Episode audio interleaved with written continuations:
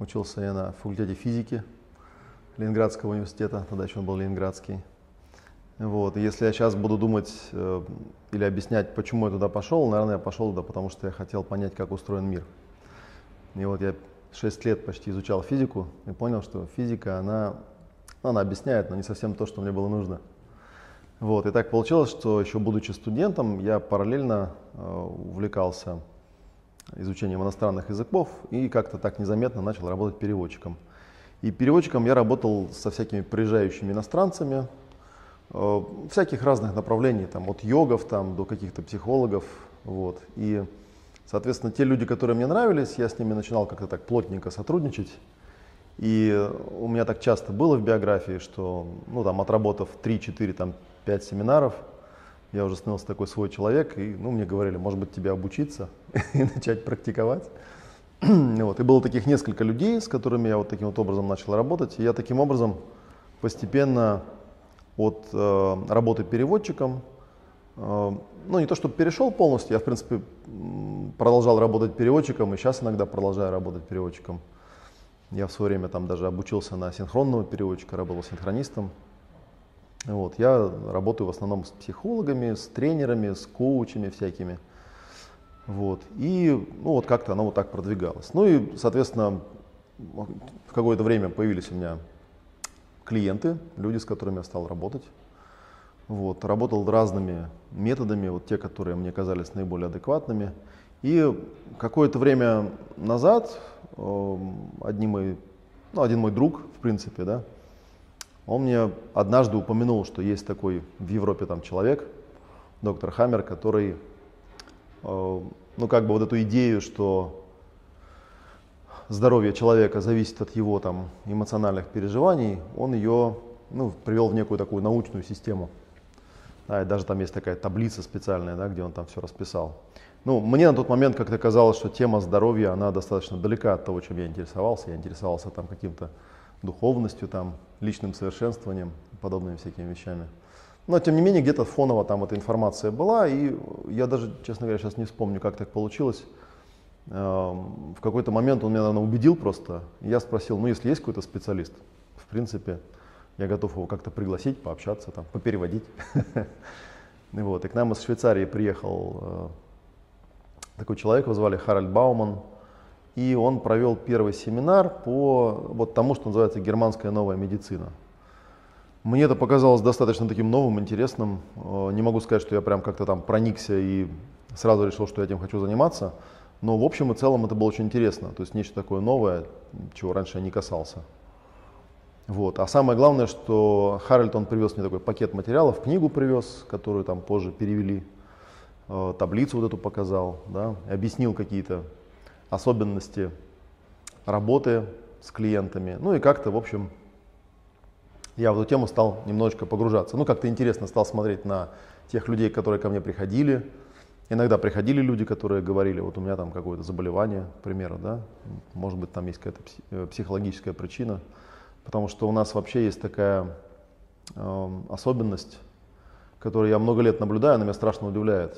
Она заключается в том, что когда тебе нужна помощь какого-то профессионала в чем угодно, то даже если ты живешь в Москве, если у тебя ну, реально какая-то проблема, например, да, например, тебе нужен хороший переводчик, то ты начинаешь искать, и выясняется, что этих переводчиков раз-два обчелся, и вообще не найдешь нормальных.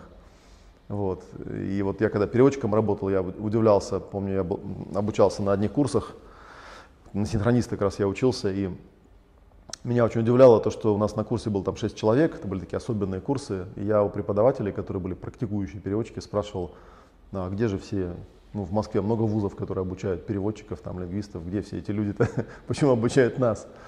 Вот. Ну, мне говорят, ну, знаешь, как бы реально найти людей, которые в этом разбираются, довольно-таки тяжело. И вот, и вот похожая ситуация, она есть и с э, выздоровлением, с лечением. То есть странное заключается в том, что когда человек реально сталкивается с проблемами со здоровьем, он вдруг обнаруживает, что если обратиться в официальную медицину, то в общем, ну, в лучшем случае ему как бы не совсем на 100% могут помочь, скажем так, да. Вот. А в худшем случае человек, попав в эту систему, он так перемалывается такими жерновами, да, где его убеждают, что то, с чем он столкнулся, оно абсолютно нерешаемо, что есть страшная статистика. И человек настолько в эту матрицу ну, попадает, что, в общем, дорога только одна. Вот. И, собственно говоря, некоторые из этих людей, да, вот если они там успевают сориентироваться, да, они понимают, что, в общем, человек не болеет просто так, ни с того ни с сего.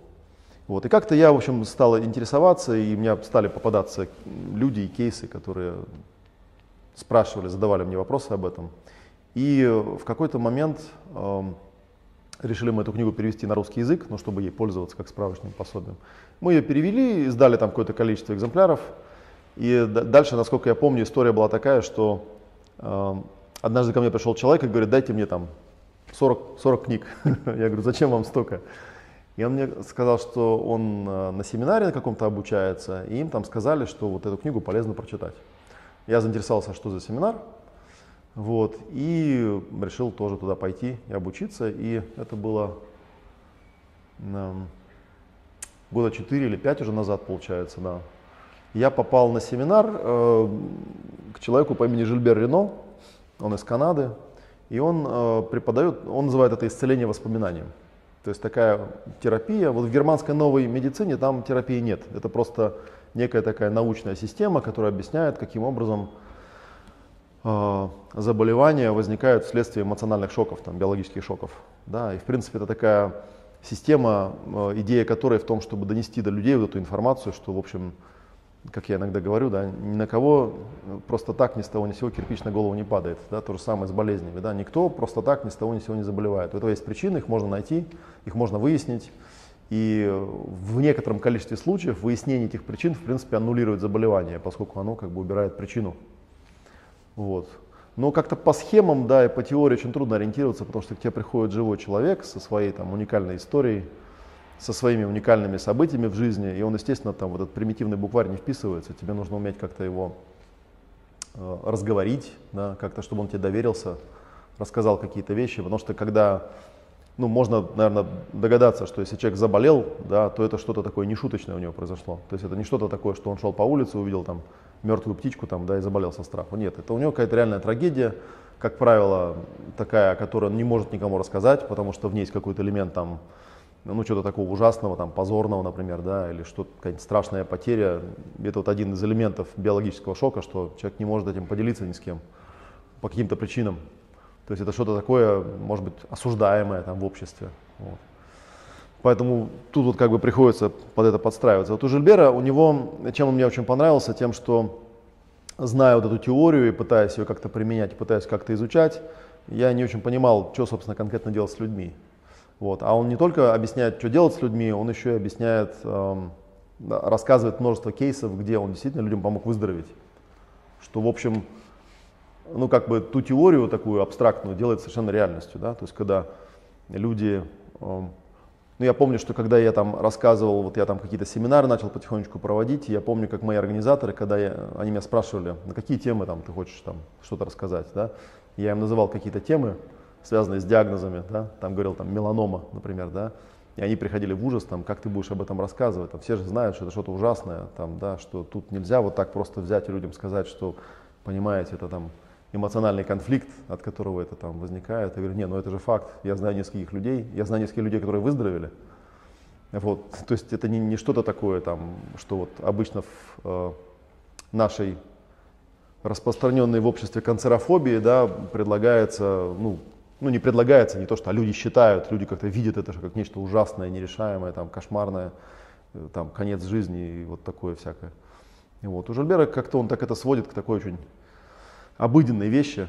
Да, собственно, насколько я понимаю сейчас уже, да, вот уже, опять же, там, отработав с ним какое-то количество, там так получилось, что я пришел к нему на семинар, а он такой достаточно, ну, он канадец и говорящий на французском языке, ну, по имени видно, что он ну, изначально из Квебека, да, и у них очень такой странный английский язык, трудно понимаемый для всех, в том числе и для говорящих по-английски. И э, вдруг организаторы выяснили, что я переводчик, и они предложили мне попереводить. Вот, и в итоге я стал с ним работать переводчиком, и вот последний раз, когда мы были, вот сейчас э, в октябре был глобальный форум «Сила жизни», Михаил там тоже вот выступал, и Жильбер меня, когда мы на, на сцену вышли, он сказал, это мой русский голос. потому что я уже настолько с ним как бы сжился с его системой, что я, в принципе, могу и без него рассказывать, там, да, то, что он рассказывает. Вот, но, тем не менее, за, ну, как бы до Жильбера я, наверное, лет около 15, да, я там работал с какими-то своими техниками, да, и, соответственно, когда я я слушал его, у меня оно в голове стало как-то совмещаться, да, где вот я там знаю какие-то более подходящие моменты, как вот здесь работать, как вот здесь работать. И у меня постепенно стало соединяться, да, вот его там теория, его примеры с теми методами, которые применяю я. Вот то, что применяю я, я называю таким странным словом процессинг. Я пытался много раз придумать другие какие-то слова, более объясняющие меня не получалось, потому что, ну, действительно, у меня есть определенные алгоритмы, по которым я с людьми работаю просто и все. Они довольно-таки простые, я им даже я им довольно легко обучать. Основная проблема не в том, чтобы показать человеку, по какому алгоритму работать, да, а показать ему, что, ну, если к тебе пришел человек, это живой человек, ничего в нем такого там нет страшного. Если ты просто сможешь как-то достать для него доверенным лицом, там, терапевтом, можно сказать, да, то он на самом деле постепенно, постепенно сам поймет, от чего там у него те или иные состояния возникают. Вот. Ну и, собственно говоря, вот потихонечку стал я на... За последнее время, наверное, года за два последних, ну, отчасти вследствие того, что я, ну, как бы в этой тусовке продолжаю находиться, да, и многие люди меня знают как там переводчика Жильбера, и потом, когда мы там где-то кулуарах общаемся, да, они узнают, что, оказывается, я еще и сам работаю, да, они потихонечку приходят ко мне, потому что, ну, приезжающий специалист, он такой, приехал, уехал, а я как бы всегда здесь. И у меня стало вот это вот постепенно тоже появляться какая-то практика, у меня стали появляться люди с достаточно серьезными диагнозами, которые ко мне обращались за помощью. У меня стали появляться результаты, что очень приятно. Потому что одно дело знать в теории, да, что тут как бы можно что-то сделать, а другое дело видеть реального человека, который выздоровел, вот. И вот в последнее время как-то я вот, э, ну, наверное, вот эту тему правильно назвать психосоматика, да, как-то вот стал я в эту тему погружаться. То есть э, стараться видеть эти закономерности, стараться помогать людям увидеть и понять, от чего те или иные телесные проявления могут возникать. Вот. Ну и вокруг этого есть определенная философия тоже. В принципе, вот если вернуться к идее там, про идеи германской новой медицины, да, что это просв... скорее не терапия, а скорее такое просвещение и профилактика. Это то, что должны, на мой взгляд, в принципе, людям, детям преподавать в школе. Да, сказать, что вот у вас есть тело, оно работает по определенным законам. Эти законы можно сформулировать, э, можно заранее примерно даже предсказать, как оно будет работать. Да. Это такой тоже источник эм, неиссякаемого недоумения для меня, да, когда люди там годами себя держат в нехороших условиях, а потом удивляются, что они заболели, очень сильно удивляются. Да? Смотришь на людей, такое ощущение, что как-то у них тело само по себе, ум сам по себе. Да? Вот. И потом, когда у них что-то с телом начинает происходить, они страшно удивляются, пытаются найти каких-то там специалистов, каких-то людей, там, да, бегают по кругу. Ну, потому что людей, которые пытаются как-то помогать э, больным много, да, у всех там свои какие-то приемы, примеры что-то работает, что-то не работает, да, но обычно, когда человек уже имеет какое-то, ну, в теле какой-то диагноз, да, какой-то процесс, то как-то немножечко поздновато бегать-то уже, вообще говоря, да, надо было чуть раньше вот этому обучить просто и все. Я не знаю, на самом деле, насколько было бы интересно людям э, в школе изучать подобный материал, но мне кажется, это более полезная вещь, чем там география или биология, к примеру, да, которая, в общем, ну, такая достаточно абстрактная вещь. Что там география? Ну, карты изучают люди. Или там биология, там изучают какие-то растения. Зачем изучать растения, когда можно человеку объяснить? Смотри, вот ты родился, тебе досталось тело.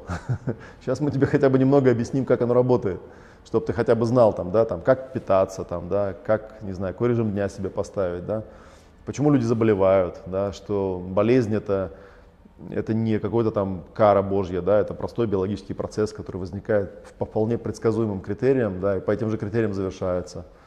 Вот, и что если долго-долго там тело как-то, в общем, мучить, да, и там травмировать, то, ну, в конце концов заболеет и, возможно, даже захочет самоликвидироваться вообще, да, потому что ну, зачем такая жизнь, что называется.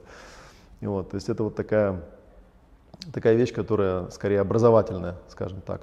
И на самом деле, когда работаешь с людьми, э, это тоже большая часть работы, да, может быть даже, я не знаю, может быть даже половина работы, которую делаешь с человеком, да, вот как-то э, просто объяснить ему, просто показать ему, что то, что с ним произошло, произошло вследствие каких-то событий в его жизни, что с, с этим можно что-то сделать, что это не что-то там необратимое, что это не что-то, с чем потом придется жить всю жизнь, это не что-то, ради чего нужно ехать на там, другой край планеты и отрезать себе половину органов, там, да, вот такие вот вещи.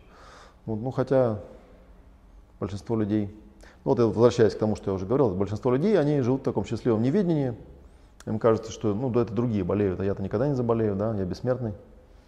Вот, и вследствие этого потом, столкнувшись с чем-то, да, они вдруг э, понимают, что тут у них огромная дыра. Вот, э, дыра в том месте, где они считали, что есть специалисты, которые ну, во всем этом разобрались. Это, наверное, обычное состояние человека, да, когда я, я не знаю, хочу сделать ремонт в квартире, да, я думаю, ну, есть же люди, которые делают ремонт в квартире. А потом начинаю делать ремонт в квартире, понимаю, что они, конечно, есть, но почему-то нужно разбираться во всем самому. Там, иначе тебе такого налепят, что будешь потом все проклинать. То же самое, ну а здоровье это как-то более важная тема, чем ремонт. Да, здесь та же самая вещь. Люди как-то живут, думают, вот если что-то случится, есть там терапевты, есть врачи, есть там психиатры, там в конце концов, да, если что, я к ним приду, и меня быстренько раз-раз и поставят на ноги. Вот, и потом приходят, ему говорят, вы знаете, у вас там какая-нибудь четвертая стадия чего-нибудь, да, ну, как-то и, и все, и до свидания. История была такая, вот я начал тогда рассказывать, да, что у меня была девушка, с которой мы жили там, по-моему, год где-то примерно. Стала она покашливать в какой-то момент. И я ей пытался помогать там какими-то своими методами, которые на тот момент, это был 90, лет 20 назад был, кошмар какой. Да, это был 98 по-моему, год.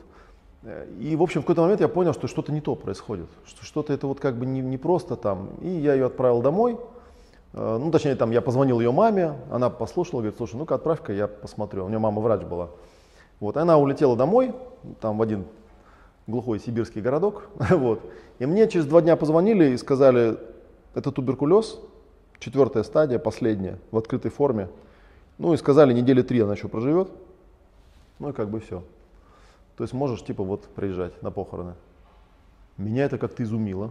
Меня это изумило, потому что я как-то, ну как-то ощущая себя, я не мог сказать, что вот у меня есть какое-то ощущение, да, что в моей жизни должен быть такой эпизод, да, что какой-то человек там, э, близкий мне, вдруг умирает и с какими-то вот такими страшными, ну как бы, когда человек чем-то заболевает, да, это не то, что его машина сбила или что-то такое, да, это вот очень странная вещь. Жил был человек, и вдруг он раз и ни с того ни с сего, изнутри себя как-то, да, самоуничтожается. И, вот. и плюс, на самом деле, на тот момент я ничего не знал ни про какой туберкулез. Я помню, что про туберкулез я знал только одну вещь. Я вот, когда в университете учился, э, у нас э, кампус, э, ну, как он называется, э, там, где все, вот, в общем, общежитие, там, да, и сам факультет, э, он находится в Петергофе. Вот. И там был такой дом по дороге от станции к факультету. Там, видимо, людям просто лень было собаку заводить, но они взяли, повесили на дверь такую табличку, типа «Осторожно, туберкулез». Ну и все обходили за километр, потому что знали, что это что-то ужасное. Да? Что это такое, никто не знает. И вот. Ну и, в общем, как-то я решил, что ну, бросать человека нехорошо. Вот, и я пролетел. Вот. Ну и да, мне говорят, вот она такая лежит, вся несчастная. Говорят, да, вот мне сказали, что все, сейчас, наверное, я там помру. Вот. И ну и как-то вот мы, я стал с ней работать как-то по-своему, то есть мы там 3-4 раза в день делали такие маленькие занятия, там просто, ну как бы, просто вот прорабатывали все то, что приходило в голову, да, что называется, да, то есть как-то я там пытался вот ей помочь, разговаривал с ней, там смотрели, что там перед этим произошло, что как, вот все это проговаривали. Ну а мама у нее там э, чем там лечит, там этот барсучий жир, там медвежье сало, там что-то такое, народные какие-то травки там и так далее. Вот. И как-то она у нас, в больницу мы ее не отпустили, хотя это был большой скандал, обычно туберкулезников ну, не разрешают дома держать. Плюс я еще помню, когда я приехал, э, всех родственников проверяют, ну, всех близких людей, ну, типа они должны быть заражены, по идее.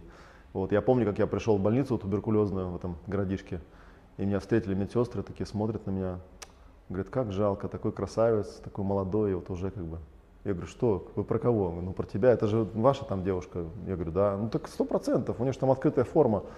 Вот, у нее, ну, уже кровь горлом шла, то есть это уже такое, как бы. Вот, они там сделали мне обследование, страшно удивились, что, оказывается, я здоров. Сказали, ну, это ненадолго. ну, то есть такие оптимисты все там, короче. Вот. Потом я помню, как я вращал, э, с врачом общался, который, ну, в принципе, сказал, что тут как бы, собственно, можем только вот, так сказать, паллиативную помощь оказать, да, то есть, чтобы человек как-то комфортно умер, как бы, да, больше ничего. И, в общем, мы ее в больнице оставлять не стали, потому что в такой атмосфере, когда все на тебя смотрят как на труп, как бы, да, понятно, что, в общем, ты очень быстро их ожидания выполнишь. Мы ее забрали домой, и вот более того, как-то так получилось, я уж не помню, как так получилось, что мы выписали какие-то самые дорогие антибиотики там из Германии, нам прислали целую коробку. Я их как-то вот после общения с врачом, что-то меня как-то напрягло его отношение. Я подумал, вообще он понимает, как вообще лечат таких больных. Вот. И у, у мамы, у ее была медицинская энциклопедия там многотомная. Я там достал, стал читать, что такое туберкулез, изучать. Там, потом посмотрел, что там врач прописал в качестве лечения. Понял, что это энциклопедия довоенного издания, да, что ничего не изменилось, лечит его точно так же с точностью до замены лекарств. Потом стал смотреть побочные явления у этих антибиотиков, что-то ужаснулся. Там, ну, антибиотики это, в общем, отрава на самом деле. Вот. И, в общем, она даже не стала принимать антибиотики. Я сейчас даже не вспомню, почему. Может быть, потому что считали, что уже, ну, какой смысл, а может быть, потому что посчитали, что это не побочные явления. Ну и в итоге как-то она вот была дома, мама ее кормила, я с ней несколько раз в день занимался. Вот, мы с ней спали вместе в одной постели. Вот, и, ну и как-то неделя за неделей, неделя за неделей. В итоге как-то прошло незаметно два месяца. Через два месяца решили поехать в больницу, ну, чтобы проверить вообще в каком, что там происходит. Как-то, ну, не умирает что-то человек пока вроде, да. Она, конечно, там была в шоке, старалась не кашлять, потому что там любой кашель мог быть э, причиной, э, ну, кровотечение. Там был эпизод, когда она закашлялась и так пол-литра накашляла. Ну, это, видимо, легочная жижа была. Да, там скорую вызывали, тоже отвезли, посмотрели. Я да-да, еще помню, когда нас везут на скорой, и ну, врачи говорят, вы нам тут не испачкайте машину, а то вам-то все равно, как бы. Вот, а нам машину мыть потом. Ну, то есть такое отношение. Вот. А дальше случилась вот совершенно стра- странная вещь. Через два месяца мама, ну, взяла ее мама, я уже там уже поселился почти у них дома тогда, и повезла ее просто на проверку на очередной снимок. И вот они уехали утром и вернулись там чуть ли не под вечер. Я говорю, а что случилось? Они говорят, ты знаешь, мы не поняли, что случилось. Мы пришли, нам сделали снимок, что-то стали все бегать, бегать, бегать. Потом отвезли нас в другую больницу, сделали еще раз снимок. Потом сказали, вот. И через день э, они бумаги отнесли к там, главному, рентг... Э, главному вот этому врачу, который там по этому направлению был, и он сказал, вы надо мной издеваетесь, это два разных человека. Потому что на втором снимке не было вообще ничего совсем, были абсолютно чистые легкие. И более того, обычно, когда ну, туберкулезом болеют люди, у них там остаются какие-то кальцинаты, ну, какие-то следы остаются, они видны. Что, видно, что человек болел, как бы, да. А там вообще ничего не было совсем на снимке. И он говорит, тут какая-то или ошибка, или, я не знаю, как-то не так первый раз сфотографировали. Какая может быть ошибка, когда мы это видели, как она там кашляет, да. И, в общем, после этого к нам потихонечку стали подъезжать люди на черных джипах, спрашивать, ну, тут типа слух пошел, да, что вы тут типа безнадежно больного человека из, из, там, из могилы вытащили. Я абсолютно никак этого тоже не ожидал, и если честно, я не могу э, однозначно сказать, была там какая-то моя заслуга или нет. Я просто констатирую факт, да, что по всем врачебным признакам человек должен был как-то умереть. И только потом, много лет спустя, когда в германской новой медицине я увидел, что там туберкулез это восстановительная постконфликтная фаза рака легких, а рак легких это там страх умереть, страх погибнуть. Я вспомнил, что она мне рассказывала, и вспомнил, что да, у нее там был эпизод. Ее там на улице э, посадили в машину три азербайджанца, вывезли куда-то. И, ну, была там попытка изнасилования, она с третьего этажа спрыгнула вниз, сломала там обе ноги. В общем, вот пос, вскоре после этого э, как-то там она восстановилась, вскоре после этого мы познакомились, стали жить вместе. Ну, у нее конфликт как бы разрешился, да. Ну и, видимо, вот так он выразился в виде этого туберкулеза как раз. Это я уже пост, постфактум понимаю, как бы, да. Ну и поскольку, как бы, в принципе, она все мне это выговорила и как-то, в общем, заряд, видимо, снялся, то как-то и, собственно, тело решило, что зачем умирать, да, вроде как все закончилось. Вот. Но это, для меня это было очень таким странным переживанием, потом еще долго были какие-то эти, нас там отпускать не хотели, типа, куда вы поедете. Ну, у врача нет такой штуки, что человек может выздороветь, да, он не может выздороветь, ремиссия бывает, пожизненная может быть ремиссия, но слово выздороветь они не, не употребляют. Это я уже сейчас знаю, вот работая с онкобольными, у многих у них там такой стресс, что, ну вот, наверное, у меня есть там одна э, клиентка, она выздоровела, она здоровый человек по всем параметрам. Но врачи ей говорят, э, ну, во-первых, они должны каждые три месяца сдавать там на онкомаркеры. Каждый раз это страшный стресс, когда ты идешь, сдаешь, да, тебе сейчас скажут, ты болен там или здоров. Врач ей сказал, что э, если в течение пяти лет вот эти все-все-все анализы будут позитивные, то мы можем сказать, что у вас наступила ремиссия. Может быть, она пожизненная. Вот. Ну, то есть такой. То есть человек, э, никто ему не скажет, что вы выздоровели, потому что никто не понимает, что у него происходит, да, и вот воспринимается болезнь как некая такая измена тела, да, что тело подлое такое, да, вот взяло и зачем-то заболело, и теперь нужно всегда отслеживать, хотя на самом деле э, с точки зрения нашей теории все прямо противоположно, да, то есть тело попыталось спасти тебя, да, ну, немножечко своими странными методами, такими биологическими, да, архаичными программами, как это называют в новой медицине, да, но тем не менее, если ты понимаешь, что происходит, если ты можешь восстановить некую свою целостность, то, ну да, процесс обратим, во многих случаях. Да? И в этом случае абсолютно точно для меня было удивление, потому что обычно, если говорят, что это четвертая стадия в открытой форме, ну это приговор. Да, то есть, в принципе, это означает, что ты уже слишком далеко заплыл, что называется, да, то есть обратно ты не вернешься. Даже если у тебя запустится процесс выздоровления, то, в общем, как бы вряд ли ты дойдешь до точки, где ты выздоровеешь. Но, тем не менее, бывает же, да. И раз это бывает, значит, ну, как вы это объясните-то? Можете как-то объяснить? Врачи никак не объясняют. Врачи пожали плечами тогда. Вот я помню, что был небольшой скандал на тему того, что они нас не хотели отпускать домой, что там по каким-то правилам, законам, типа вот если туберкулез, то все, вы там пожизненно должны быть привязаны, сдавать там анализы постоянно. вот. Но мы вернулись домой, вот. Потом мы с ней разошлись, она сейчас живет в Германии, и я у нее как-то спрашивал, э, ну, проходила она какие-нибудь обследования, она говорила, да, я проходила. Я говорю, ну, про легкие тебе что-нибудь говорили? Нет, ничего не сказали, сказали, все нормально. То есть это вот получается этому, этому случаю уже ну, чуть меньше, чем 20 лет, то есть это давно уже было. А у нее сейчас там двое детей, и в общем все хорошо. И тогда я вот не смог. И у меня еще было парочка вот таких же похожих случаев. Там была одна клиентка с лейкемией тоже, удивительный такой случай, которая, которую, когда я спрашивал, как, откуда ты знаешь, что у тебя лейкемия, она говорила, меня врачи говорят. Я говорю, а как ты ее чувствуешь?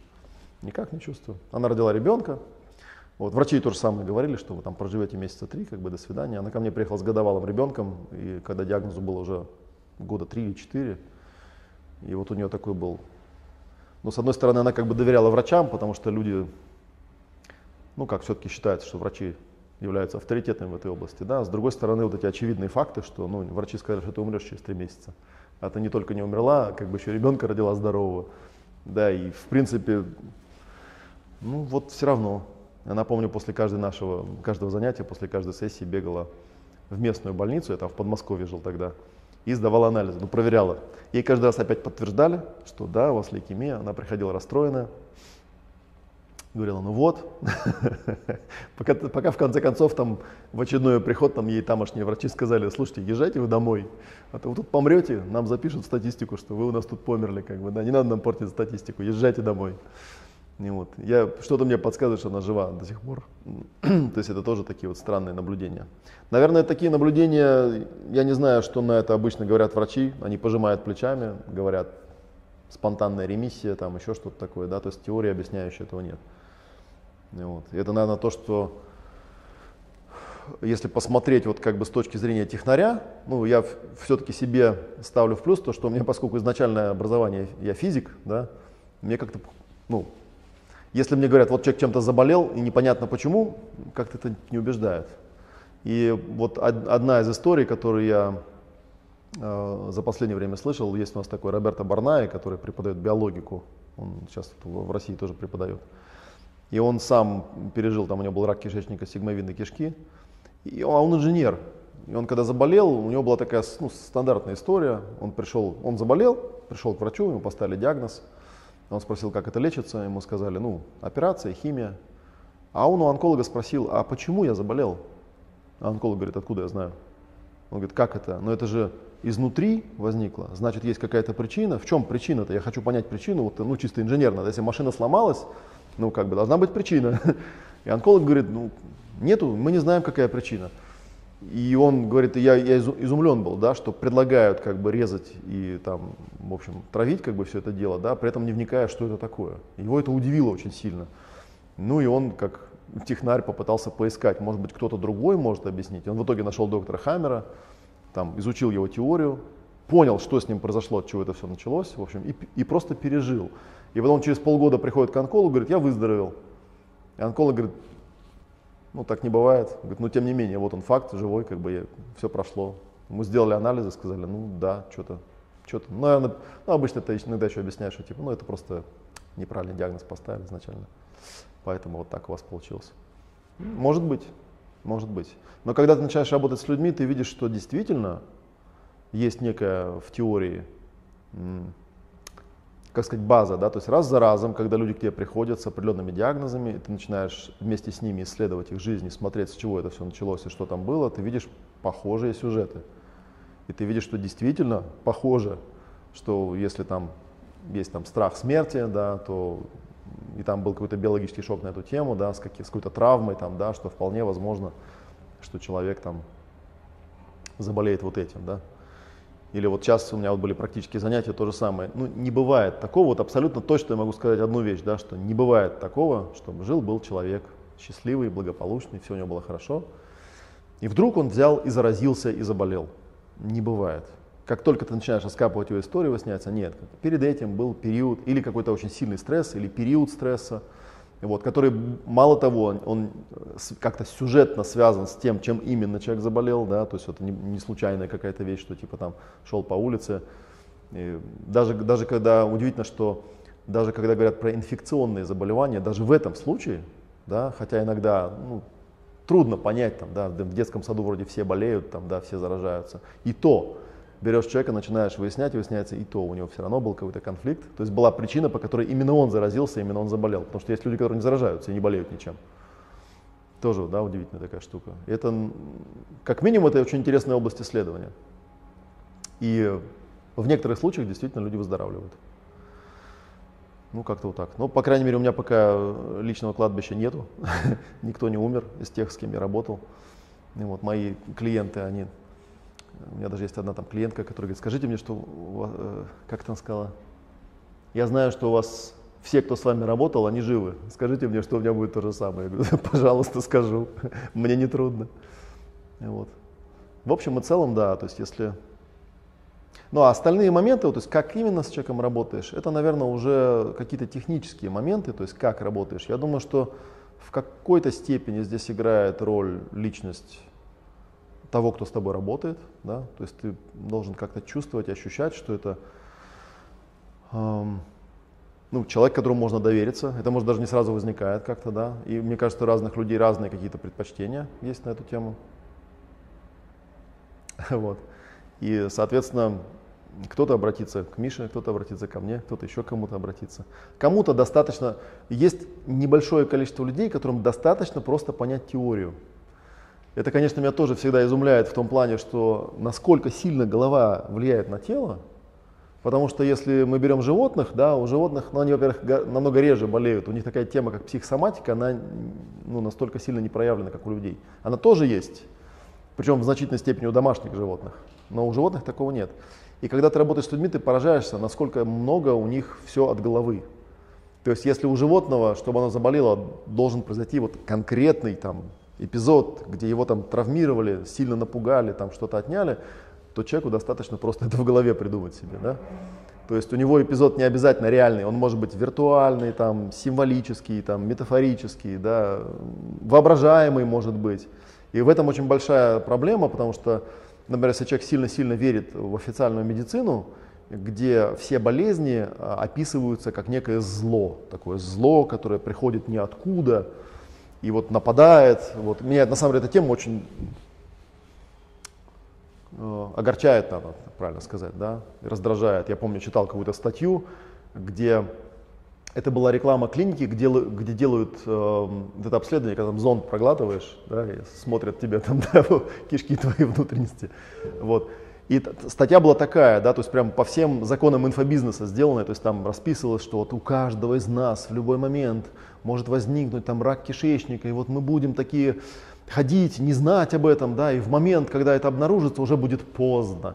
Вот, и вот это читаешь, ну, ну что за бред, ну, ну не возникает у человека рак кишечника просто так по непонятной причине. Это нужно очень долго там, находиться в каком-то грязном конфликте, да, не прощать людей, там, да, и вот только тогда там тело за, заберет на себя часть этого, этого процесса, да, и тогда возникнет болезнь.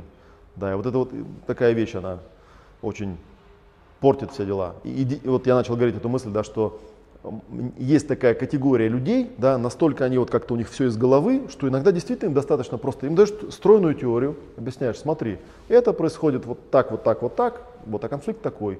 Они смотрят, ага, был конфликт, да, все, их отпускают, у них все проходит. Вот есть такой э, знаменитый, может быть, вы слышали такой знаменитый случай, самый э, знаменитый э, пример э, того, как работает плацебо. Ну, тема плацебо это вообще такая, то, в чем всегда обвиняют психотерапевтов, что типа никакой терапии нет, есть просто плацебо. Вот. История там была такая, там был человек, у него был, по-моему, у него был рак легких, и он пришел к одному терапевту, ну, лечиться, к врачу он пришел, к врачу, надо сказать, да, то есть это был не, там, не психотерапевт, а именно врач. Вот. И он ему э, предложил, было какое-то, в общем, модное лекарство, какой-то там кребиазен, по-моему, называлось, какое-то модное, и на рынке была такая реклама, что вот все исцеляются. Вот, он ему стал э, колоть кребиозен, э, и этот э, товарищ выздоровел, вот выздоровел полностью, да, вернулся к нормальному образу жизни, даже там на самолете летал, пилотом он был. Вот. Потом в печати появилась информация, что вот кребиозен вроде как сомнительно стали тестировать, и вроде как бы ни от чего он не, не лечит. Вот. Через, когда те, а дядька этот, который вот лечился, он такой был, он ну, научный, он все вот это читал, изучал, там, историю, там, как эти болезни лечатся. Короче, он опять заболел. Через какое-то время он попадает к нему опять. Вот э, врач говорит, ну у вас же вроде было же все выздоровление. Он говорит, нет, я вот прочитал статью, что на самом деле вылечиться нельзя таким образом. Вот. И он, э, ему пришла в голову мысль странная, думает, странная какая-то вещь, да, то есть я ему провел э, там какой-то круг лечения, да, он выздоровел, потом прочитал статью и заболел, ну, какой-то бред, как-то так не бывает. И он сделал следующее, он брал, взял, брал просто физраствор, он ему сказал, вы знаете, говорит, у меня есть там секретное лекарство, там военный кребиозен специальный, только в ЦРУ его применяют, вот, и у нас вот вы специальный экспериментальный больной, и он ему просто колол физраствор. И он выздоровел. И выздоровел полностью, причем год, по-моему, прожил вот в абсолютном здоровье, все у него прошло, вот, а потом в каком-то медицинском журнале вышла статья, где было написано, что вот окончательно бесповоротно доказали, что кребиозен ни от чего не исцеляет, что это как бы бессмысленная пустышка. Через две недели мужик умер. Вот. И вот этот врач, который со, с этим столкнулся, да, он ну, как бы написал статью об этом, что ну, то есть вот мы смотрим и понимаем, что лечит-то вроде не лекарство, а вообще что-то другое. Да? Лечит некая такая вот убежденность человека в том, что там это лечит или не лечит. И да, есть такая категория людей, если ты им показываешь красивую таблицу, в которой все логически написано, все объясняется, э, с каким-то такими, ну, с, с оттенком такой, ну, естественно, научной теории, да, вот есть там ткани, они там от такие-то, работают по таким-то законам, там если случается такой конфликт, в них такая-то реакция возникает, если конфликт убрать, реакция пропадает, человек читает, изучает, все, у него все проходит. Вот, то есть это, конечно, показывает, насколько психика сильно влияет на тело. Ну а некоторым людям, по сути, нужно более углубленный процесс убеждения произвести, да, показать им, что действительно то, что с ними случилось в какой-то момент в виде диагноза, да, оно привязано к каким-то событиям в жизни. Если эти события из себя вы, выговорить, э, выгрузить, там, выплакать, там, что-то с ними сделать, да, то тело вдруг начинает реагировать. Иногда бывает прямо после там, первого, второго, третьего занятия, да, человек чувствует, что все, все, я освободился, у меня там прям хорошо. Вот. Ну, опять же, да, то есть вот почему я говорю, говорил про просветительскую вот эту просветительское направление, что нужно это преподавать в школах, потому что до тех пор, пока человек находится в матрице, где ему говорят, что болезнь это зло, то он ходит и думает, а вдруг я опять, а вдруг опять что-нибудь случится, по независящей от меня причине, что-нибудь вот тут случится, щелкнет там, да, или зараза какая-нибудь ко мне приползет, Многие люди, когда им, например, рассказывают, что, ну там спрашиваешь человека, вот ты боишься туберкулеза? Ты знаешь, что туберкулез есть у всех людей. У каждого из нас есть туберкулез. Он, он, ему не обязательно приходить снаружи, он у каждого человека есть. Прекрасно там живет. И никто им не болеет. Ну, большинство людей не болеет, сейчас там мало кто болеет. И вот, а если болеют, то это лечится. Да? Что же ты не боишься, что внутри тебя там палочка Коха живет? ну и все остальные болезни тоже есть. Никто же не боится этого. И странно получается, что получается, мозг контролирует все это, да, он как-то этим управляет, То есть вот я тут недавно кому-то рассказывал историю о том, что это известный факт медицинский, да, что беременные женщины не болеют раком. А если беременная женщина раком болеет, то рак замораживается на той стадии, вот, на которой он был на момент возникновения беременности. Ну, отсюда можно сделать вывод какой, что вот эта штука, она прекрасно все знает. Она может его останавливать, она может его начинать, она может его растворять как бы, и убирать, в зависимости от того, что происходит в теле. То есть даже если мы предположим, что там какой-нибудь рак мозга страшный, да, от которого тут умирают всякие знаменитости наши, вот Задорнов умер, там Жанна Фриски умерла, да, что это какое-то вот жуткое, но тем не менее, да, мозг, получается, сам этот процесс контролирует, сам его запускает, сам выключает или не выключает в каких-то случаях, да. Ну, почему он его не выключает, трудно сказать, да. Потому что обычно для человека получение диагноза это большой стресс, он а если у него есть большие деньги, он еще бежит там каким-то таким куда-нибудь едет в Америку, да, ну, а там это уже отработанная методика, то есть как человека разобрать на все деньги, которые у него есть, а потом сказать, ну, понимаете, это же биология, она вот такая, она вот так вот работает. Видите, статистика какая, да? Все люди там умирают от этого, да? Так что вам еще повезло, что вы год прожили. Ну, человек думает, ну да, повезло. Такая вот. Такая вот история. Сам для себя то, чем я занимаюсь, я называю словом процессинг если в интернете набрать процессинг, там что-то про какие-то кредитные карты вылезают и тому подобные вещи. Но почему мне именно это название нравится? Потому что то, что я людям права... Даже можно не с этого начать, да? Начнем вот с чего. А, когда человек а, взаимодействует со своим окружением, с другими людьми, с тем, что у него происходит, с событиями, да, у него, в общем, запускаются определенные процессы в голове, вот как в компьютере, да. То есть у каждого процесса есть э, какая-то какие-то обстоятельства, какой-то триггер, с которого он запускается, да, какая-то продолжительность и некий результат, ну, при котором он выключается. Да. И в принципе все эти процессы в каком-то смысле можно свести к тому, что человек пытается адаптироваться, приспособиться к тому, что с ним происходит, да, там, достичь каких-то своих целей, да, при этом как-то вот оставаясь в состоянии саморегуляции. Вот. Одно из таких интересных наблюдений заключается в том, что действительно, даже если не касаться темы психосоматики, большинство этих процессов это процессы, направленные на адаптацию, саморегуляцию. И для того, чтобы э, человека избавить от стресса, например, э, связанного с болезнью, да, то есть показать ему, что любая болезнь, которой ты заболел, это тоже один из биологических процессов адаптации. Нам просто нужно понять, в чем этот процесс состоит, осознать это и довести его до того результата, ну, до которого он должен дойти с точки зрения вот именно адаптации, с точки зрения позитивного результата. И в этом, собственно говоря, и состоит идея. То есть, если я, например, э, знаю там, из каких-то моих материалов или из опыта, да, что определенные диагнозы связаны с определенными эмоциональными конфликтами, и, соответственно, болезнь является попыткой адаптироваться под этот конфликт, то мне всего лишь навсего нужно сформулировать для этого человека определенные вопросы, правильно поставленные, с тем, чтобы он осознал, что за процесс у него происходит, ну и как бы взял над ним осознанный контроль, что ли, осознанное управление. Я сказал, ну да, оказывается, вот что у меня происходит, да, то есть оказывается там какая-нибудь там экзема на руке, к примеру, да, это всего лишь навсего восстановительная фаза конфликта сепарации, конфликта разделения с кем-то, да, потому что это была там та часть кожи, которая там с кем-то контактировал, да, и кожа вообще связана с человеческими контактами, с человеческими отношениями, да, если у меня там разрывается контакт или какой-то болезненный, неприятный контакт, да, то на это реагирует кожа. Да, в принципе, с точки зрения решения ситуации, с точки зрения решения конфликта, тело не обязано ну, реагировать. Просто так мы устроены. Мы составные существа, у нас есть ум в голове, у нас есть там эмоции, у нас есть тело, у нас есть какой-то клеточный уровень. И обычно, когда мы попадаем в какую-то ситуацию, ну, там голова реагирует быстрее всего, там эмоции не так быстро изменяются, там тело еще медленнее, а клеточные ткани там самые последние. Да? И тем не менее, когда мы попадаем в какие-то обстоятельства, происходит процесс адаптации. И если, например, конфликт длится долго, то ну, сначала это просто что-то в голове, там, какие-то мысли, что же делать, там, как справиться с этим, да. Потом это начинаются какие-то эмоции, там, да, какие-то неврозики, там, да, какие-то там дергания, да. Потом что-то там, какие-то расстройства, там, функции просто происходят, там, что-то там не переваривается, там, и так далее. Ну, и если всего этого тебе недостаточно, то рано или поздно уже полезет что-то на клеточном, на тканевом уровне, да. В принципе, точно так же можно это вынуть обратно. Да? То есть, если у человека уже есть что-то на тканевом уровне, нужно, получается, восстановить всю цепочку, как это произошло, и как-то донести до э, целого существа, в котором и тело тоже является частью, донести, что это просто процесс адаптации, ничего особенного. Если мы поймем, какой, какой эпизод или какой конфликт это вызвал, да, и этот конфликт как-то уладим. Кстати, удивительно, удивительный момент заключается в том, что в большинстве случаев, я бы, наверное, сказал, в процентах в 99 случаев, тот конфликт, из-за которого человек заболел, он на момент болезни не актуален.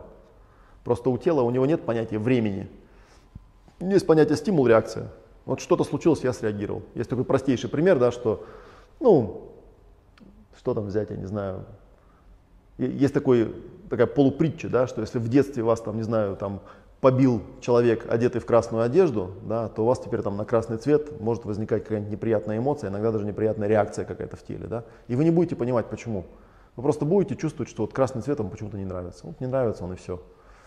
Вот. И, ну, и у вас может возникнуть аллергия, например, да, на что-то, если вот как аллергию объясняют, да, что аллергия это эмоциональный конфликт, а, связанный с сепарацией, с расставанием в присутствии этого аллергена, всего лишь навсего. Да.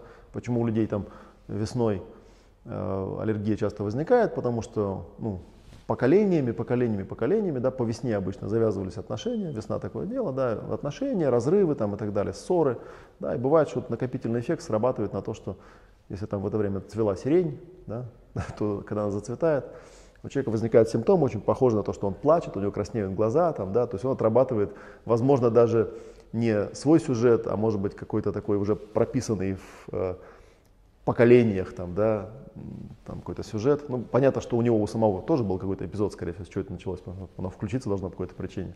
Вот, но тем не менее, вот такая вот вещь. И вся наша идея заключается в том, чтобы показать, что это так. Иногда это бывает некая очень просто, то есть иногда бывает, что вот у него там диагноз, человеку поставили диагноз. Вот у меня на днях был, э, была ситуация, первый раз, кстати говоря, когда человек мне звонит, да, там сообщает свой диагноз, я спрашиваю, когда его поставили, он говорит, 6 дней назад. Это означает, что событие было вот прямо вот совсем недавно, и с ним довольно-таки легко работать. Э, и иногда это прям этого достаточно. А иногда бывает нужно проследить какой-то вот такой повторяющийся циклический сюжет по жизни, да когда у человека там некое событие, оно происходило много-много-много раз, да, естественно, он не заболел с самого первого раза. Человек слишком, слишком адаптивная система, слишком сложная, чтобы ее можно было сломать с первого раза. Надо очень сильно постараться, чтобы сломать ее. Вот, обычно это что-то накопительное, обычно это что-то из глубокого детства, да, и приходится, в общем, с человеком там э, вот брать это ощущение, брать это переживание и отслеживать его куда-то далеко-далеко. Не всегда это нужно, но иногда это приходится делать смотреть, откуда оно взялось, да, и вот это вот ощущение, да, постепенно его разруливать, да, доносить и осознавать до себя, что на самом деле конфликта этого нет уже, что он уже пережит, что он пройден. Это вот стандартное объяснение, когда у человека возникает конфликт, да, то есть какая-то ситуация. Можно даже, наверное, вот так объяснить, да. Вообще, как можно объяснить, что происходит, да, когда мы с человеком что-то работаем. Если человек способен э, к саморегуляции в какой-то ситуации, да? что значит саморегуляция? Означает, что у меня что-то происходит, но я к этому адаптируюсь автоматически, не думая об этом, не заморачиваясь на это. Да? Я вот сижу, например, здесь есть какая-то температура, да, ну, допустим, здесь там теплее, чем на улице, да, и мне комфортно. То есть у меня нет никакого шока от того, что я с улицы зашел сюда. Тело автоматически адаптируется под эту температуру. Вот. Или, я не знаю, там ну, что-то, вот все, что происходит, я могу как-то автоматически обработать. Но периодически у человека возникает ситуация, которую он не может обработать автоматически. Да? У него возникает такое, как бы, ну, я называю это словом ситуация, когда то, что есть, не совпадает с тем, что человек ожидал или тем, что он хотел. Да? Если это достаточно болезненный какой-то разрыв, связанный с какими-то глубинными потребностями, да, он может боль ощущать какую-то эмоциональную, иногда даже физическую. Вот это называется ситуация. И вот теоретически, да, она может привести к конфликту. Что такое конфликт? Конфликт, когда человек смотрит на эту боль, он ее замечает, и он понимает, что он не знает, что с ней делать, что она произошла, произошла внезапно, да, что ему даже не с кем поделиться этим всем, да, вот такие вот вещи, да, и тогда у него возникает уже вот именно конфликт. А с конфликтом дальше может произойти несколько вещей, да, то есть или человек с этим конфликтом как-то справится, то есть он сможет его принять, перепрожить и отпустить, да, то есть он останется просто ну, неким событием, которое было в прошлом там, да, но для этого нужно эту боль, да, как-то ее вместить, как-то ее перепрожить, как-то ее воспроизвести. Это очень неприятно. Поэтому очень часто у человека происходит такой, ну, По-моему, это еще дедушка Фрейд придумал слово вытеснение, да, происходит вытеснение. То есть что происходит? Человек, он говорит, я не хочу это воспринимать, я не хочу это видеть, я не хочу быть в контакте с этим, да. И он его убирает из сознания куда-то, да, куда-то там задвигает, вот типа не хочу это видеть, да, такое намерение, не хочу это переживать включается. И он его, ну, Фрейд бы сказал, что человек это вытесняет в бессознательное. Вот фишка в том, что никакого бессознательного нет. Вот оно бессознательное, вот оно здесь сидит. То есть оно уходит в тело.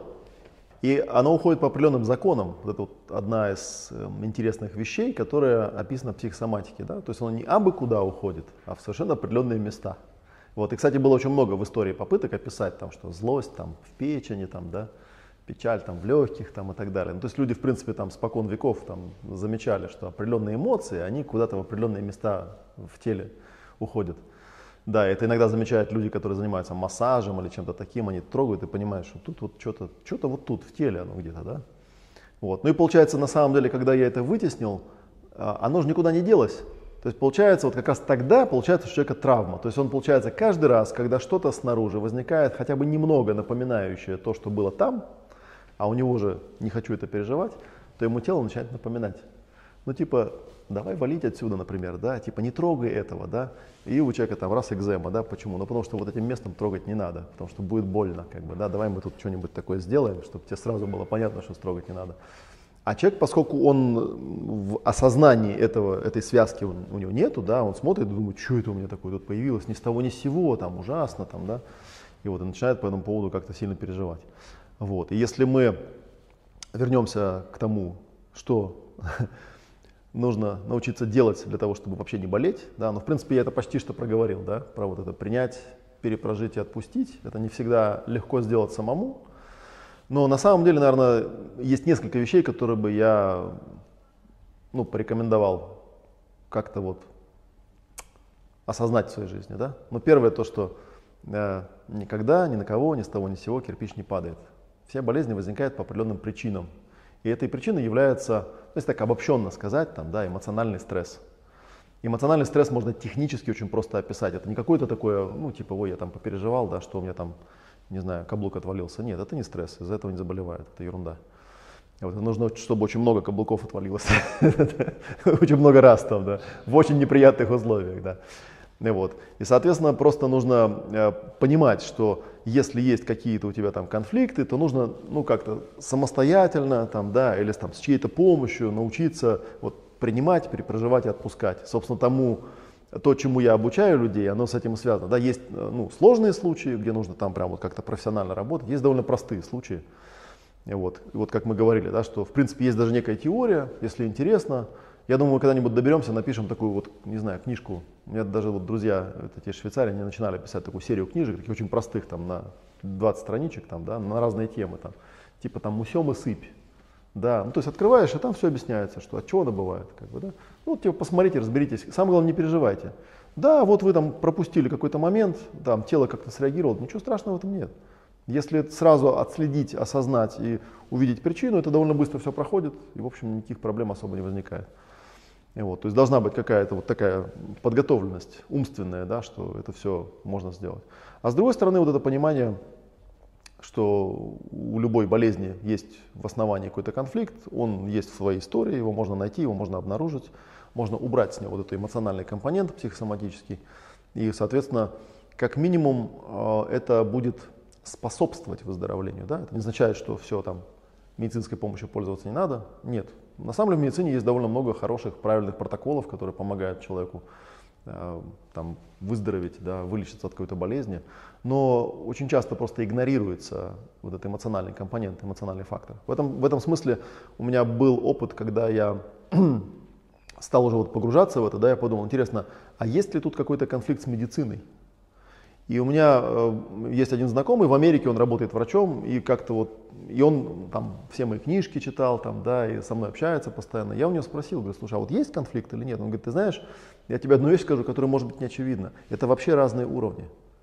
Медицина работает с телом, с тканью, с физикой. Мы работаем с эмоциями. Это вещи взаимодополняющие, они никак не противоречат друг другу. То есть если я буду прорабатывать здесь, оно будет лучше получаться здесь. Если они будут хорошо делать здесь, то лучше будет получаться здесь. То есть это в принципе взаимодополняющие виды помощи.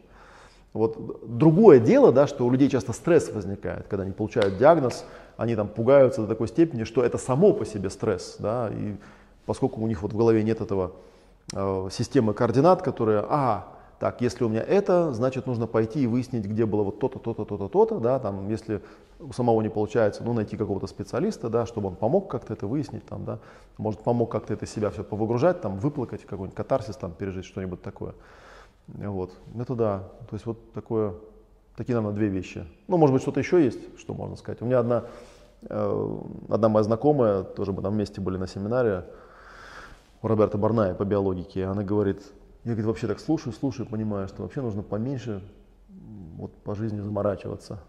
Потому что действительно люди очень часто там попадают в какие-то ситуации, и ты с ними работаешь, и они уже даже видят, что вот у него там вот это из-за вот этого. И он говорит, ну а что, как бы, я с этим ничего сделать не могу, вот такая у меня жизнь.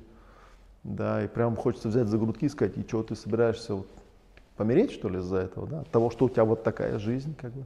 Но бывает такое, да, что человек там, не знаю, там потерял деньги какие-то, и он так переживает, так переживает, что у него рак печени случается, да. И ты ему говоришь, да хрен с ними, с этими деньгами, ну, ну всякая хрень-то бывает. Он говорит, не, ну как там, он меня предал, там, ну и что теперь. Это одна из проблем, да, что для, для мозга, вот как там нет никакого абстрактного бессознательного, а есть просто тело, да, также для мозга, например, нет других людей. Там, почему говорят, что людей нужно прощать? Не потому, что пускай они негодяи ходят и радуются, нет. Потому что когда ты кого-то обвиняешь и злишься на него, это ощущение транслируется вот сюда. Потому что мозг не может транслировать его на другого человека, да, доступа нет. Вот, поэтому ты прощаешь, прощаешь кого-то для себя, чтобы тебе было легче жить. Вот. А это никак не избавляет, ну, как, никак негодяю не делает жизнь его прекраснее, как бы, да, потому что если ты более осознан, более логичен как бы, да, и, более спокоен, то вот в этом состоянии как раз ты можешь намного эффективнее противодействовать негодяям, если уж тебя это парит. вот. Чем если ты будешь весь такой дерганный, больной, там, да, с какой-нибудь психосоматикой там, да, вот, и всякими такими вещами. Вот, так что действительно нужно просто как бы уметь это по полочкам раскладывать. Да. В каком-то смысле, да, есть много хороших практик и многие люди ими занимаются, да, которые помогают ну, как-то контакт с телом наладить, просто понять, что в теле что-то там появилось, да, ну спроси его, что там у тебя. Еще пока только-только появилось, там, пока это еще никакая не болезнь, а просто в животе заурчало, там, да, ну спроси его, что ему надо, просто и все. Вот. И не удивляйся, что если он там у тебя полгода урчал, а ты типа вот так вот делал, да, потом раз, и что-то там у тебя нашли в желудке. Ну что ты хотел, тебя же предупреждали, 150 раз предупреждали ты не среагировал. Ну так вот. Есть прям такая подборка, как бы, да, где-то я э, писал такой текст, там, э, типа несколько вещей, которые, ну, там несколько вещей про мозг, которые, э, которые стоит знать тем, кто собирается практиковать, ну, в принципе, что угодно, там, да. Что вот одна из них, там, что у мозга нет времени. У него есть причина, реакция, все. Он как бы, у него нет прошлого, настоящего, будущего. Именно из-за этого люди переживают из-за прошлого там давным-давно. Вот я помню, у нас там прабабушка была, да, там она когда-то в юности, 60 лет назад с кем-то поссорился. Вот она до сих пор, она вот... И ты, ты со стороны смотришь, невовлеченный человек, думаешь, господи, зачем он это делает? Смысл как бы? Тут человека закопали того уже давно. Нет, вот он там был, там, ну вот как-то то ли заняться человеку нечем, то ли сил у него какой-то жизненной философии нет на эту тему, да. Вот. Другая вещь, что э, мозг не отличает реального события от воображаемого, метафорического и так далее. Человек может в голове себе такого навертеть, ну, по этому поводу куча анекдотов, там, особенно про женщин любят рассказывать, да, что там типа там, ребенок э, со школы опаздывает на 15 минут, там, да, все, она уже представляет себе там самые ужасные варианты, там, да, и она реально может от этого заболеть, потому что он не понимает разницы. Ну, вот он видит картинку, там, гроб, все, кошмар, потеря близкого существа, рак груди, все. Ребенок вернулся, как бы, да, черт, а, в, а тело, оно так быстро не может обратно развернуться, как бы, да. Вот. Еще одна вещь, что мозг не отличает себя и других. Да, вот он как бы, он все, что в нем происходит, он транслирует в это тело, а не в какое-то другое. Да. Если ты кого-то ненавидишь, у тебя внутри ненависти, вот у тебя там какой-нибудь желчный проток будет страдать, как бы, да. у тебя, а не у него, потому что на него оно не, не сработает. А потому что он, возможно, вообще даже не в курсе, там, да, он там шел мимо, там, пнул кого-то ногой и пошел. Не потому, что он злой человек, а просто он не заметил чего-то, да. Вот, а ты там весь зашел на желчь, да, и потом удивляешься, почему у тебя есть какие-то заболевания. Вот таких вещей, э, ну, они, они довольно-таки примитивные, но как-то тоже они вот в общем знании, они отсутствуют. Почему-то люди это не понимают. Они считают, что нет, надо обижаться, нужно злиться, нужно там это, как-то всех наказывать, там, да, бороться за справедливость. И вот очень удивляются, когда там приходит человек, говорит, вот у меня там рак там желчного протока. Ты говоришь, ну борец за справедливость, да, да небось? Он, да, да, да, ну ты вот, да. И кто тебя обидел последний раз? Да вот там, и человек тебе два часа рассказывает, какие все кругом гады, как они его обидели, как он отстаивал справедливость, вот, боролся с ними, да. Ну и тело решило помочь. Просто нужно понимать, что ты находишься вот в таком э, телесном скафандре, да, который определенным образом реагирует на что-то. Потому что если ты видишь какую-то несправедливость, тут как это есть такая философия, можешь ты по этому поводу что-то сделать или нет? Да? Если можешь, сделай. Если не можешь, не заморачивайся. Да? Вот что-то типа такого. Потому что если ты испытываешь какую-то эмоцию, эмоция понятна. Вот я когда про эмоции рассказываю, что такое эмоция? Эмоция, когда ты хочешь что-то сделать, еще не сделал, а энергия уже пошла. И эта энергия должна во что-то реализоваться, потому что если ты ее никуда не реализуешь, то она там, ну и куда-то там вот она себя там запаковывает в тело, да. То есть поэтому вот это есть такая юмористическая картинка там, да, то есть вас что-то беспокоит, можете сделать или не можете сделать, да, если там типа не можете, ну не парьтесь, как бы, да, если можете, ну как бы сделаете или нет, как бы, если там будете делать или не будете делать, как-то так, да, типа если будете делать, ну сделайте, не будете, ну не парьтесь, как бы, да, то есть что, вы не можете это изменить, ну да, мир несправедлив, да, в нем там происходит куча всякой всячины, ты можешь что-то по этому поводу сделать, сделай, не можешь, ну сделай глубокий вдох-выдох, скажи, окей, я там запишу себе блокнотик. Как бы, если вдруг когда-нибудь у меня появится ресурс, чтобы это сделать, я это сделаю. Если я как-то смогу на это повлиять, я это повлияю. Если я смогу, там, я не знаю, там, чем там, там, проголосовать за кого-то, кто скажет, что он может это сделать, я проголосую за него, к примеру, да, вот, что-то такое. А если не можешь, то есть люди реально как-то должны вот уметь. Полезно есть такое свойство, да, оценивать границы своего влияния. Да, это, в принципе, в любой там психологической книжке написано, да, про локус контроля, да, что если он тебе не подконтрольно, ну, нет смысла по этому поводу переживать. Потому что огромное количество конфликтов на этом строится, там, когда родители пытаются влиять на детей, дети пытаются отгонять палками родителей, там, да, у них конфликты какие-то происходят, да, потому что они не понимают, где заканчивается территория. Ты не можешь изменить другого человека, если он не захочет этого сделать. Будут просто конфликты, все. Если ты даже его изменишь против его воли, у него все равно будет конфликт, он будет болеть потом из-за этого, потому что он будет знать, что он делает не то, что он хочет. Ну, то есть так вот. Что касается эмоций, есть, э, на самом деле, это одна из моих любимых таких тем, да, и есть такое высказывание, оно известное, что не бывает эмоций негативных, позитивных, а бывают эмоции неадекватные. Вот неадекватная эмоция это когда, вот если мы э, скажем, да, что эмоция, она всегда связана, ну, она должна как-то выражаться, она связана каким-то действием, да, и вот если она в гармонии, как бы у тебя там с как ты себя ведешь и к чему это приводит, да, то это нормально, она может быть любая. Иногда и поплакать хорошо. Когда на сессии человек там плачет, это нормально. Да? Когда человек плачет, бывают такие, приходит там какая-нибудь женщина и говорит, ой, Олег, а как вы относитесь к слезам? Потому что я сейчас начну рыдать. Слезы это хорошо.